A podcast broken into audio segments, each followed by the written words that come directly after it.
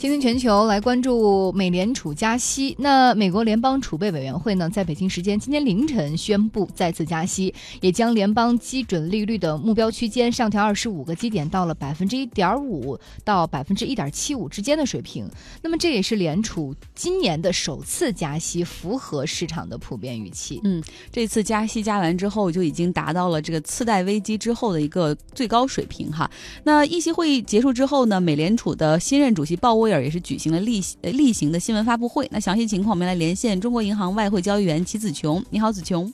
哎，你好，主持人。嗯，来跟我们说一下哈，这个联储加息，市场都已经是普遍预测到了，但是更多的还是想听一下这个关于他们措辞上的一些表达，到底包括美联储主席鲍威尔都透露出了哪些信息？今年还会加息几次呢？嗯，好的。本次 FOMC 会议是美联储新任主席鲍威尔的首次决议发布会。先简单介绍一下这次会议的背景。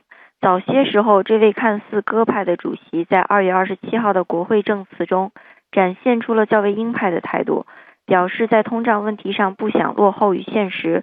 这番言论也是导致了市场对于联储年内加息四次的概率暴增。那么回到这次的会议，首先，本次会议从措辞上对未来整体宏观经济的展望是仍然乐观，但鲍威尔其中也提到了最近就业市场的强劲。虽然薪资水平没有增长，他对通胀并不担心。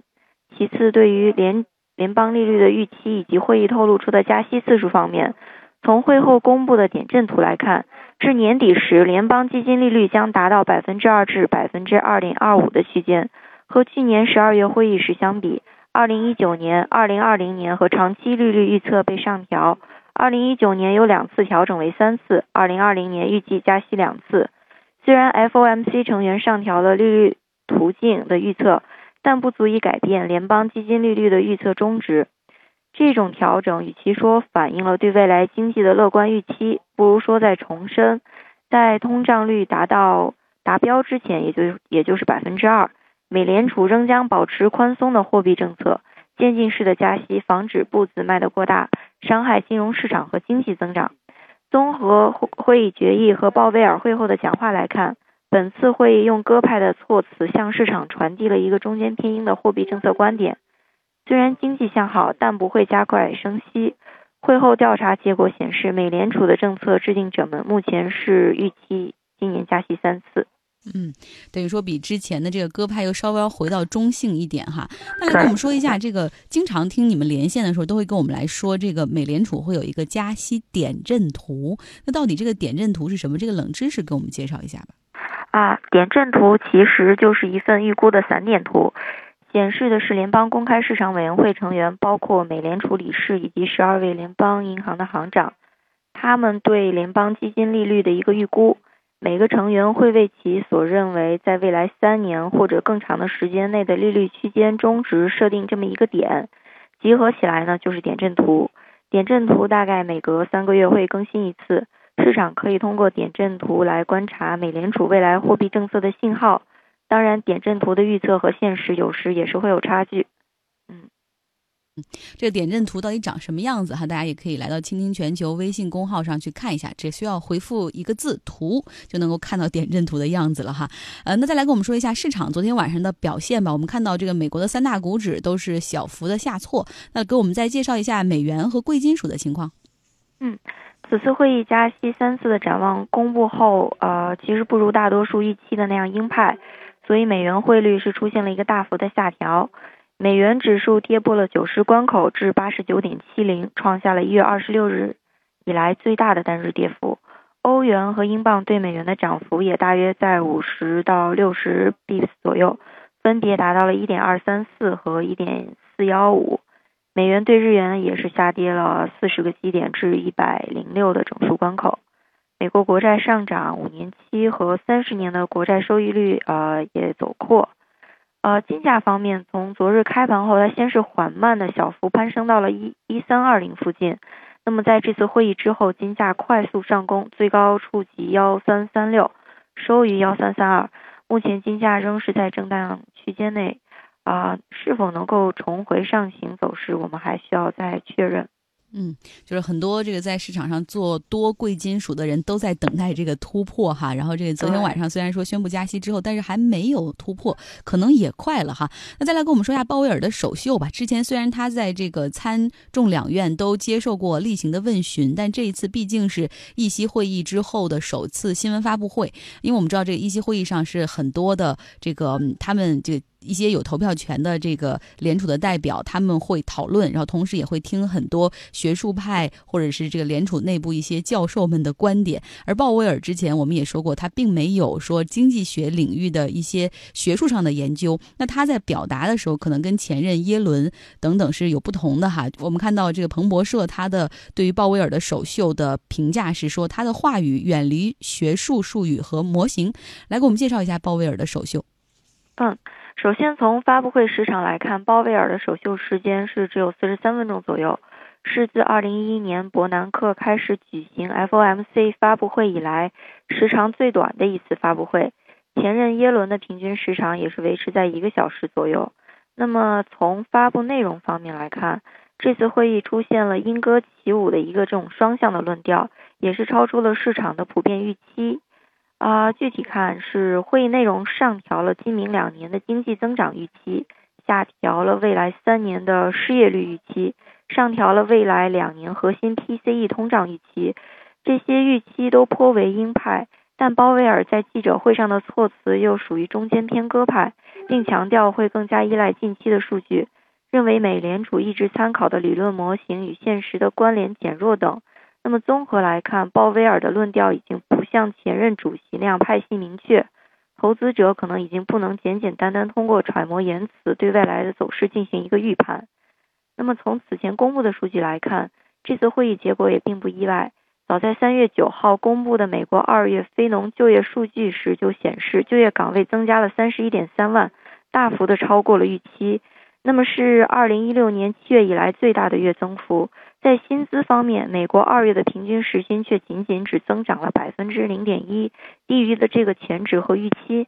那么，这样一个就业与薪资的这种奇怪的组合，曾经被经济学家们称作“金发女孩”。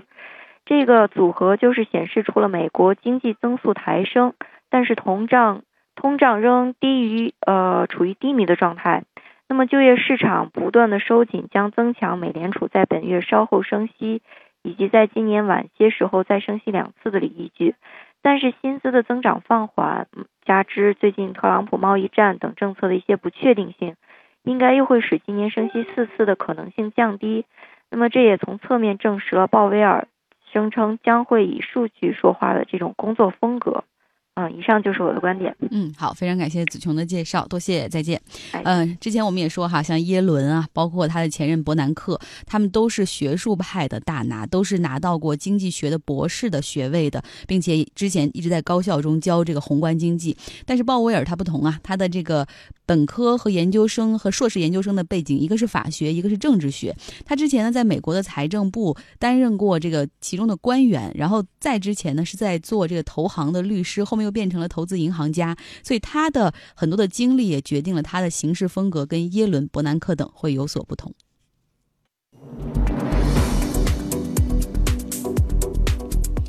倾听全球，听热点。我们来关注欧盟将会对美国互联网的巨头要动手了。那欧盟委员会呢，现在公布了一项比较有针对性的税收计划。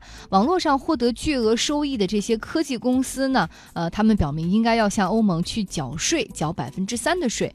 那如果这一项提议获得通过的话，那么每年预计呢，能够给欧盟带来五十亿欧元的收入。而它的征收对象包括。全球年收入超过七点五亿欧元的互联网公司，现在看在这份名单当中呢，包括美国的苹果、谷歌、亚马逊和 Facebook 都在其中。另外呢，还有就是向欧盟公民提供服务的 Uber 和 Airbnb 共享经济模式的公司也要被征税。嗯，欧盟的首席税务官皮埃尔哈他这样说的，他说像在这个数据数字科技革命，让很多科技公司都没有。就没有需要，就是你非要来到我们欧洲才能开展你的业务。很多人他们就坐在美国的办公室里，通过网络远程的向欧盟的公民来提供服务，而且他们在欧盟的某些国家里可以获得非常丰厚的利润。但是在现有的法律的框架下，他是不需要在这些地方去缴税的，因为他只要向自己的注册地或者实体办公地去缴税就可以了。而现在欧盟决定要修补这个漏洞，嗯，因为毕竟呢，要向这个。传统公司来看，他们实际上交更多的税，但是科技公司现在的税是比较轻的。只要未来可能你在欧盟某个国内去运营，然后你在这边有获得收益，你就要给我来缴这百分之三的税。那这个税要如何来收呢？我们举一个例子哈，大家都知道 Facebook 是来提供服务的，上面有很多的社交媒体爱好者的用户。那如果说有一个产品，它定向的说我要对比利时或者是布鲁塞尔这个城市的这个网民来。推出一份广告，那很容易啊，这部分收入就要征百分之三的税，而这部分的税收会给比利时的政府。嗯，那刚才呢也提到说，就是欧盟目前的这个收税情况，传统公司所收的税要远远高于科技公司。来看一下具体的数字，像苹果、谷歌这样的科技公司呢，目前他们在欧盟的平均的税率是百分之九点五，而传统公司平均的税率是百分之二十三点三。那这样一比，确实是低一些哈。所以呢，这些跨国公司也会利用这些合理的规则，然后把位于欧洲的办公室啊，还有子公司设立在卢森堡和爱尔兰这样的低税国度。比如亚马逊之前他就把他的这个法国、德国、西班牙等国的收入呢，都放到了这个卢森堡的子公司之内。这样的话，它的税收不就可以大大的减少一笔吗？而且他们还跟卢森堡的政府达成了一个减税协议，完美的避税。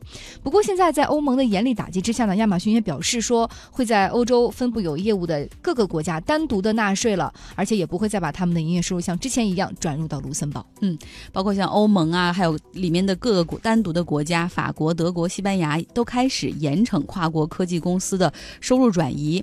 那么，与其说其实现在他们征的这个百分之三，其实并不是针对之前他们的收入转移的一个情况哈。这部分的额外征税考虑的是什么呢？大家别忘了，最近有一个大背景，就是这个欧盟和美国之间。可能发生的这个贸易战，呃，美国之前说了要对进口的钢铁和铝来征收额外的税，然后同时他说会给像加拿大呀，然后墨西哥，包括可能甚至像日本、韩国这样的盟友给豁免权，那欧盟就没有这样的豁免权。然后欧盟就表示说，如果你这样对我们的东西进行征税的话，我就会对你的农产品，然后对你的。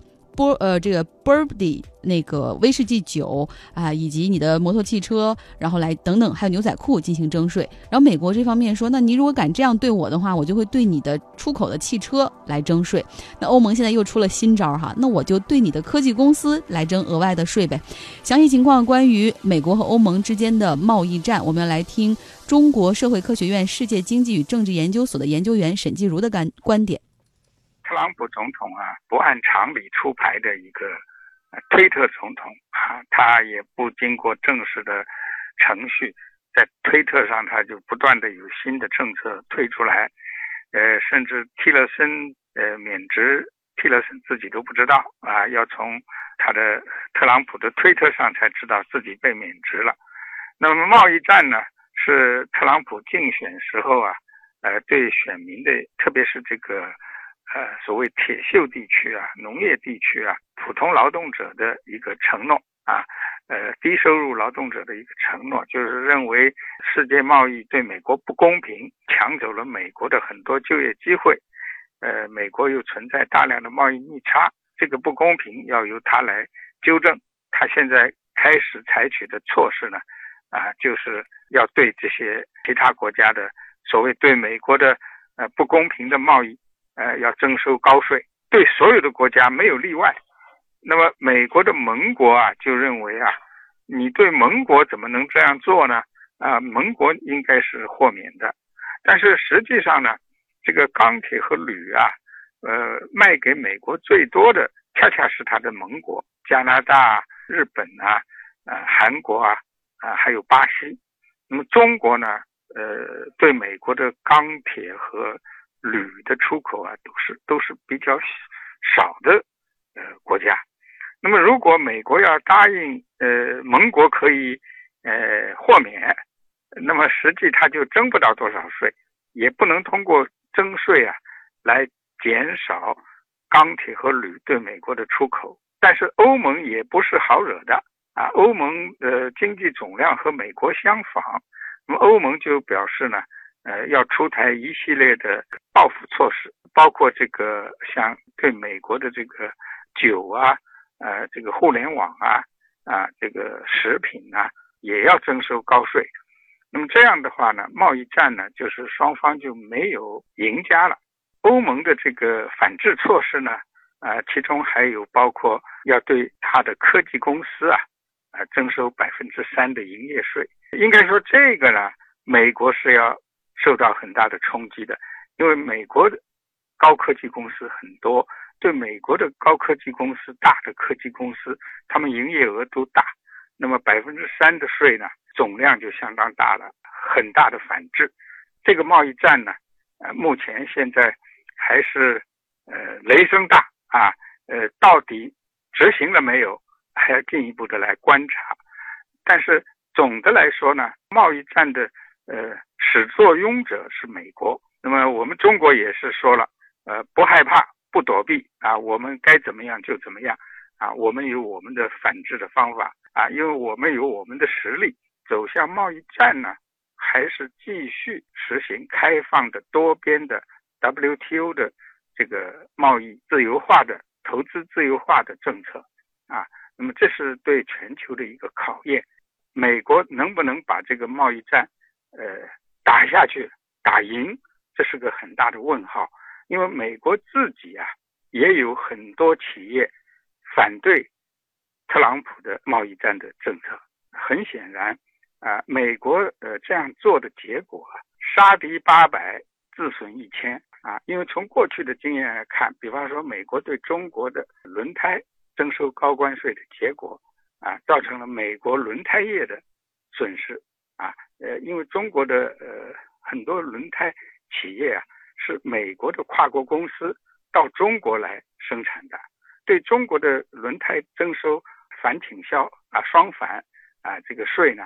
实际是打击了美国在中国的跨国公司，他们的产品反销美国了，那么美国的汽车业就得不到便宜的轮胎了。这个贸易战呢，应该说啊，是谁都没有赢家的。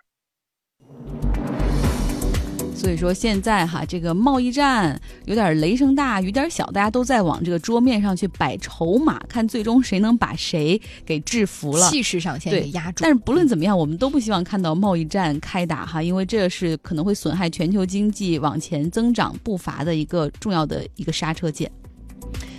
那我们再来关注，现在呢，欧盟它是美国互联网公司的很大的市场，因为欧盟有二十八个国家五亿多的居民。如果这样的一个新的税法成功的推出的话，那这些科技公司必须要遵守，但是他们可能还会面临到一个尴尬的境地，就是他们在美国也要征税的，到欧盟又要征税，就一次性要被征两次税，那他们会不会也会带来很大的经营成本呢？是，那欧盟领导人峰会今明两天会在布鲁塞尔举行，他们会来。讨论这份针对互联网巨头的额外征税，而下个月的欧元区财长会议上也会继续讨论哈，绝对不会像特朗普那样一拍脑袋从推特上就宣布了要征这个税，他们那边还是有很严密的流程，因为毕竟最终能否通过要看二十八个国家的投票来定，只有二十八个国家全部投票通过同意，最终才能够生效。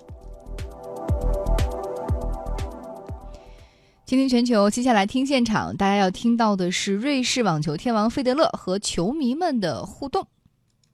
Hey Roger, are tennis balls green or yellow? They're yellow, right? Yeah.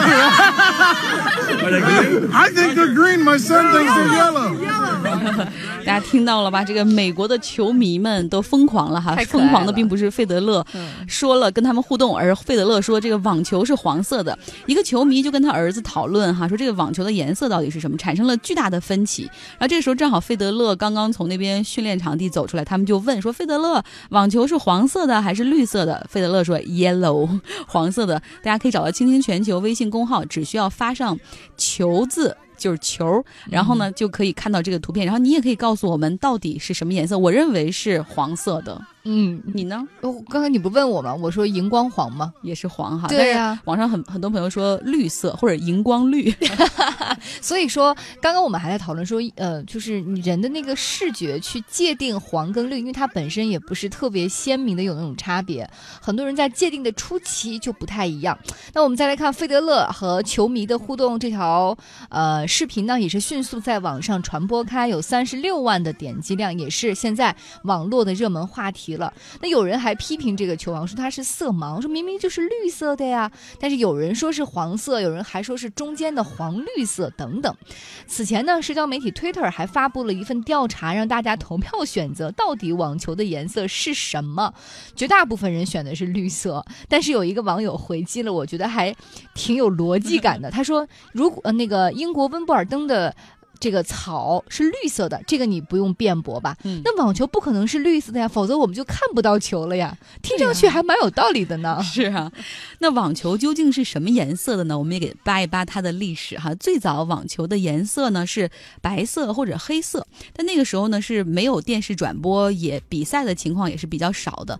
然后后来呢，这个很快国际网球联合会他们就发现说，呃，这个黑色的球看起来不好识别，在夜间哈，然后也不利于电视直播，而白色的球的问题就更大了。当白色的球打到这个压线的部分，大家知道网球你要看它是不是 out，是不是出。出局出线、都要看它跟那个白线之间的关系。那如果是白球压线的时候，其实裁判那个瞬间是很难辨别的。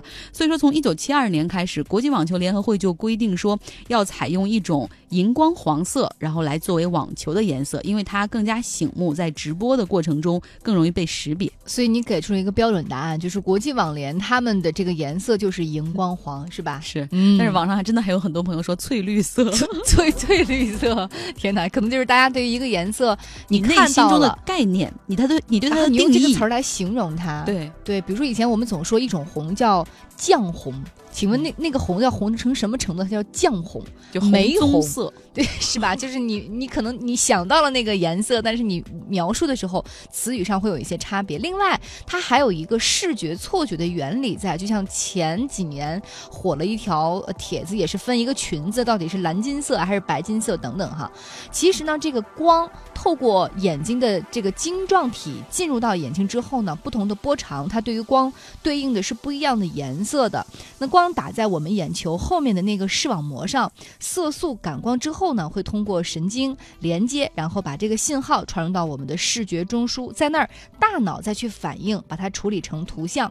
那光呢，在物体上反射出来，又受限于光源的波长，所以说大脑会自动的去辨识射过来的光本来的颜色是什么的。原来我们的人眼和大脑才是真正的大数据，远快于现在的计算机哈。